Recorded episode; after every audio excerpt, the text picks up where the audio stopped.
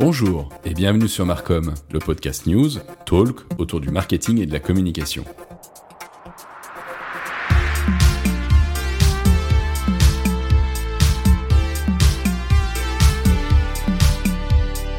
Chaque semaine, au sein de cette émission, vous aurez une revue de presse avec les principales actualités de la semaine.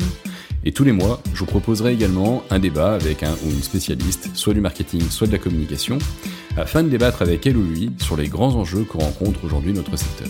Allez, c'est parti, on lance le podcast.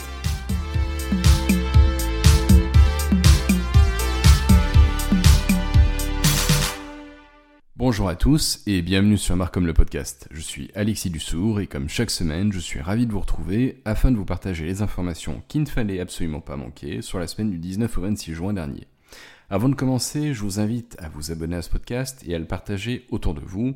Cela aide concrètement le développement de projets d'édition spéciale pour vous aider à mieux appréhender les enjeux du secteur. Dans cet épisode, nous allons aborder ensemble le décalage du retrait des cookies tiers à 2023 par Google, les innovations de l'inbound marketing suite à la quatrième édition de l'inbound marketing France qui s'est tenue de lundi à vendredi dernier. Nous verrons ensuite le lancement d'un nouvel outil de gestion de campagne proposé par Google, une nouvelle solution de proposition de pub sur des médias traditionnels par Altis et Energy Group, et nous terminons ce podcast avec la relation client en magasin après la crise Covid. Le marché de la data connaît depuis plusieurs mois maintenant beaucoup de bouleversements. En effet, avec la régulation en cours du marché et sa structuration vers plus de transparence, Google avait initialement annoncé mettre en place une stratégie progressive de la disparition des cookies tiers à partir de 2022, en proposant d'ailleurs une nouvelle approche avec la catégorisation des internautes en fonction de critères d'intérêt qui n'a pas rencontré l'effet escompté, je veux bien sûr ici parler du floc. Dans son article du 25 juin dernier, le blog du modérateur nous apprend que finalement, l'entreprise de Mountain View a décidé de décaler ce début de suppression des cookies à 2023. En effet, au même titre que les bandeaux d'acceptation de la collecte de données qui avaient connu un certain temps de test, Google souhaite faciliter et optimiser la perte de captation de cet or digital qui profite autant à Google qu'aux éditeurs. C'est pourquoi, comme l'indique Vinay Goel, directeur de l'ingénierie de la confidentialité chez Chrome, il faut plus de temps pour faire bien les choses. Ainsi, Google prévoit un nouveau calendrier d'opération. Fin 2022, les éditeurs de l'industrie publicitaire auront 9 mois pour mettre à jour leurs pratiques, puisque les API seront lancés dans Chrome dès fin 2022. Et mi-2023, suppression progressive de la prise en charge des cookies tiers pendant 3 mois de mi-2023 à fin 2023. Nul doute que les éditeurs et entreprises du secteur marketing digital vont utiliser ce délai pour trouver la nouvelle recette d'un modèle économique qui se doit de se réinventer pour avant tout protéger la vie privée des utilisateurs tout en permettant au secteur de générer des revenus via la publicité. Parlons maintenant contenu. Comme chaque année depuis 2019, les spécialistes et experts du secteur marketing se réunissent pour faire le point sur l'état de l'art de l'inbound marketing. Pour cette quatrième édition, 100% digitalisée, l'organisation a été tournée autour de 25 tables rondes qui ont traité de sujets comme les tendances du social media en 2021, ou bien comment aligner les actions marketing et les actions commerciales, ou encore l'intelligence artificielle, la place de l'intelligence artificielle dans la chaîne de valeur de l'information et des contenus, et bien sûr comment mettre en place une stratégie ABM performante. Et bien d'autres sujets, mais grâce au blog du modérateur et de son article du 22 juin dernier, on va pouvoir avoir une vision plus claire des enseignements tirés de ces échanges. Ainsi, on pouvait apprendre que la stratégie data devait se composer connaissance des cibles, d'une définition des objectifs, notamment les messages à transmettre et les échéances à établir, le choix d'une plateforme de marketing automation. Cette stratégie doit être pensée comme une démarche d'accompagnement du prospect qui doit définir un parcours afin de lui proposer un contenu adéquat pour le mener à la vente. L'amélioration continue d'une telle stratégie permet de réaliser du A-B testing avec comme résultat un contenu de plus en plus qualitatif. Mais une fois bien développée, cette stratégie doit faire face à un enjeu de taille, à savoir l'infobésité. C'est pourquoi une table ronde a cherché à répondre à la question de comment optimiser les contenus en ligne. Pour cela, il a été dit qu'il valait mieux cibler son public, réaliser des contenus précis et percutants, Et selon Muriel Gagny, il faut remettre en cause les valeurs d'acquisition et de rétention revendiquées par l'inbound marketing. En effet, selon elle, on n'acquiert pas un prospect, mais au mieux son attention et sa confiance. Et on ne peut pas le retenir et l'empêcher d'aller voir la concurrence. Autre thème tout à fait dans l'air du temps, à savoir mettre en place une intelligence artificielle pour le traitement des données. Et selon Mike Levy, qui est directeur de l'innovation business chez Business et Décision et l'auteur de Sortez vos données du frigo, depuis la mise en place de la RGPD et la nouvelle recommandation de la CNIL, les marketeurs doivent impérativement collecter leurs propres données pour ne plus s'appuyer sur les données tierces parties. Elles seules permettront de créer de l'intimité entre le client et la marque, et l'intelligence artificielle doit intervenir ensuite pour les exploiter correctement. Mais il faut prendre des précautions. En effet, ce dernier point va devenir un pilier essentiel du marketing, et l'auteur précise qu'il faut donc placer des KPI de surveillance pour s'assurer de sa réussite. Autre sujet, et non des moindres, les tendances marketing digital avec Seth Godin. Seth Godin est venu s'exprimer sur les tendances du marketing digital en accentuant plus particulièrement son intervention sur l'inbound marketing, mais également sur le leadership et sur la signification du marketing. C'est pourquoi il indique que le marketing doit intégrer la logique de la data comme une promesse tenue. Il ajoute également que l'une des erreurs les plus fréquentes dans le marketing, c'est de vouloir plaire au plus grand nombre sans chercher à définir de spécificité. De manière plus précise, il aborde le sujet de la vie privée dans le marketing il démontre que les gens en général ne sont pas réellement soucieux de leurs données et que s'ils l'étaient réellement, ils n'auraient pas de compte en banque par exemple. L'ensemble de ces conférences sont toujours accessibles sur le site web de l'événement et je vous le mettrai euh, dans le descriptif du podcast. Je vous proposerai certainement une couverture d'événements à l'avenir comme le salon e-marketing et préalablement le B2B Summit dans les prochains mois. À suivre donc. Tout autre sujet, Google lance un nouvel outil qui va aider les annonceurs à générer des publicités. Ainsi, dans l'article du blog du modérateur du 21 juin dernier, on apprend que Google lance l'outil Ads Creative Studio afin de regrouper tous les outils publicitaires créatifs au sein d'un seul endroit et de favoriser la production des équipes. Afin de rationaliser le temps passé sur la création de publicités et de simplifier les processus, Ads Creative Studio propose une bibliothèque de projets qui vise à centraliser la création et la gestion de publicités. La bibliothèque de projets permet de centraliser la création et la gestion de vos publicités.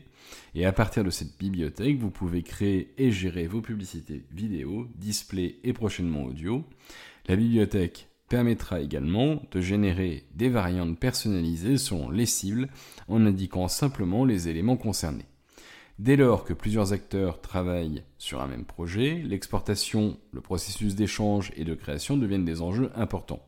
En ce sens, la solution de Google va permettre d'exporter les créations très simplement vers Google Ad Display et Vidéo 360 ou encore Campaign Manager 360. L'exportation des créations publicitaires est facilitée par Ads Creative Studio de manière générale. Le nouvel outil sera disponible en bêta pour les clients Display et Vidéo 360 d'ici fin juillet, tandis que les annonceurs YouTube Ads verront la phase de test arriver en septembre.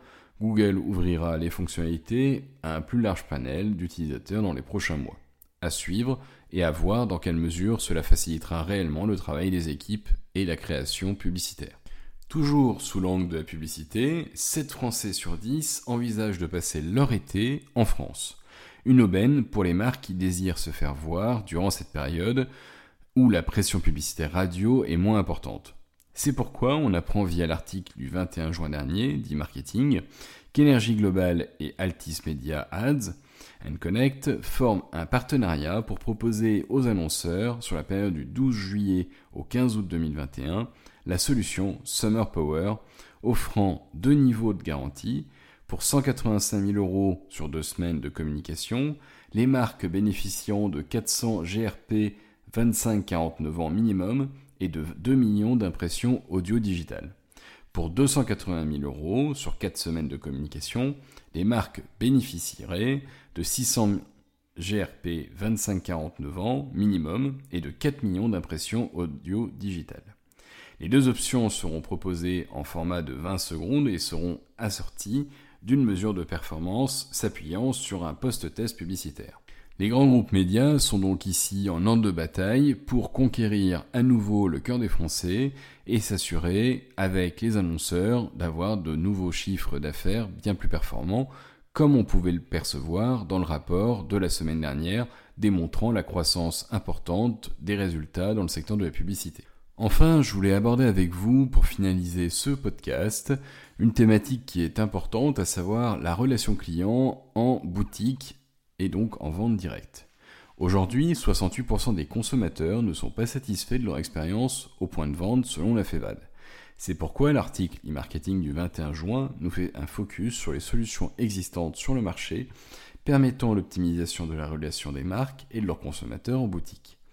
À l'ère Covid, avec toutes les mesures que cela implique, le mobile est devenu un premier écran du point de vente, et en complémentarité avec les autres dispositifs digitaux. C'est pourquoi les marques doivent s'adapter à la demande du client qui attendent un niveau d'information produit inégalé pour être convaincus. Lors d'un achat en magasin, plus de 40% des Français ont recours à leur smartphone pour chercher des infos sur les produits et les prendre en photo et en comparer les prix. À chaque fois qu'ils sortent sur mobile, c'est un risque de plus qu'ils se trouvent mieux ailleurs et voient filer entre les doigts le client. La technologie permet donc de tester des produits en conditions réelles, que ce soit grâce à des dispositifs dont les capteurs donnent lieu à des analyses de performance ou en réalité augmentée ou virtuelle. 54% des Français pensent que la qualité de conseil est meilleure quand le vendeur est accompagné d'un dispositif digital, selon le baromètre retail de Samsung. Ainsi, la société Unisport permet d'équiper les conseillers de vente avec des OAV sur mobile ou tablette qui leur permettent de répondre plus efficacement aux clients et lui apporter des conseils personnalisés en accédant à sa fiche client et en bénéficiant de suggestions, pourquoi pas dopées à l'IA, lui facilitant la tâche. Une combinaison entre reconnaissance d'image et intelligence artificielle pour analyser les matières, les textures, les motifs ou couleurs, les croiser avec les tendances d'achat des clients et les associations des produits présentés dans des défilés pour proposer une tenue ou un objet complet au client. Enfin, un des écueils en magasin, c'est le passage en caisse. On constate selon Delem que 50% des Français sont satisfaits des dispositifs digitaux déployés par les magasins. Au-delà d'amener le digital dans les points de vente, il est essentiel d'adopter une vision du commerce au sens global pour une hybridation réussie. Le point de vente digitalisé doit être repensé sur mesure pour mieux répondre aux besoins et usages du client localement. Comme l'a fait par exemple Boulanger en intégrant dans son site e-commerce un chat et de la visio avec un vendeur en magasin. À l'ère Covid, avec toutes les mesures que cela implique, le digital connaît une accélération historique dans son déploiement en boutique. Là où il y a encore un an et demi, cela ne représentait qu'une partie marginale pour les enseignes. On voit donc aujourd'hui que l'hybridation entre le virtuel, le digital et le présentiel sont devenus une équation fondamentale pour toute enseigne qui cherche à retrouver de la croissance dans un contexte très particulier. Et voilà, je vous remercie d'avoir écouté jusqu'au bout cette édition. Je vous dis à la semaine prochaine. Et n'oubliez pas, bien sûr, pour aider euh, à développer le podcast, à partager l'édition autour de vous et bien évidemment de noter sur Apple Podcast votre avis sur les éditions et le podcast en général. Et je vous en remercie du fond du cœur car cela aide très concrètement le développement et la croissance de cette émission.